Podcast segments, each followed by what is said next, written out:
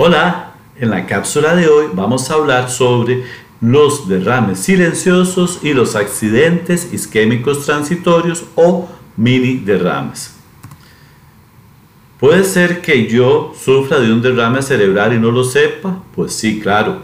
Y de acuerdo a la Asociación Americana del Derrame y a la Asociación Americana del Corazón, se estima que hasta un cuarto por ciento de la población mayor a los 80 años podría haber experimentado uno o más accidentes cerebrovasculares sin síntomas.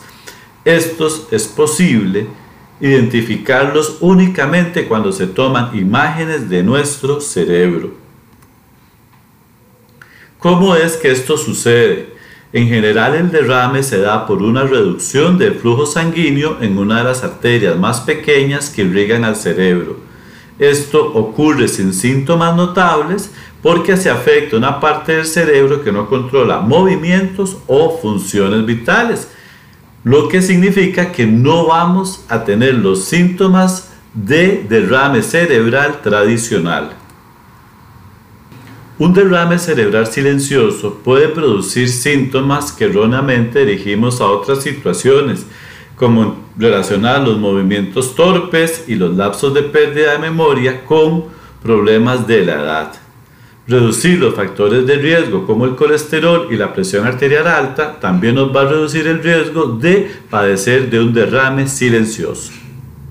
Y ahora vamos a continuar con los mini derrames o accidentes isquémico transitorio, donde tenemos que tener presente que nada es mínimo cuando se trata de un mini derrame cerebral. Si padecemos de un ataque isquémico transitorio, podemos experimentar síntomas de el accidente cerebrovascular, con la diferencia de que estos síntomas van a desaparecer que es importante no ignorar los síntomas de derrame cerebral, ya que si los mini derrames no se tratan adecuadamente, pueden conducir a un accidente cerebrovascular mayor. ¿Qué es entonces un accidente isquémico transitorio mini derrame? Básicamente sucede como con el derrame silencioso. Se detiene el flujo de sangre a una parte del cerebro por un breve periodo de tiempo. Y aquí sí tenemos síntomas como eh, debilidad en los brazos, problemas en la cara. Y es importante recurrir al médico. ¿Por qué? Porque padecer un mini derrame cerebral aumenta de un 12% a un 20% el riesgo de tener un derrame cerebral en los siguientes tres meses. Y cerca del 33% de las personas que han experimentado un mini derrame sufren de un derrame cerebral en el transcurso de un año. ¿Cuáles son las señales o los signos, síntomas para detectar un mini derrame cerebral?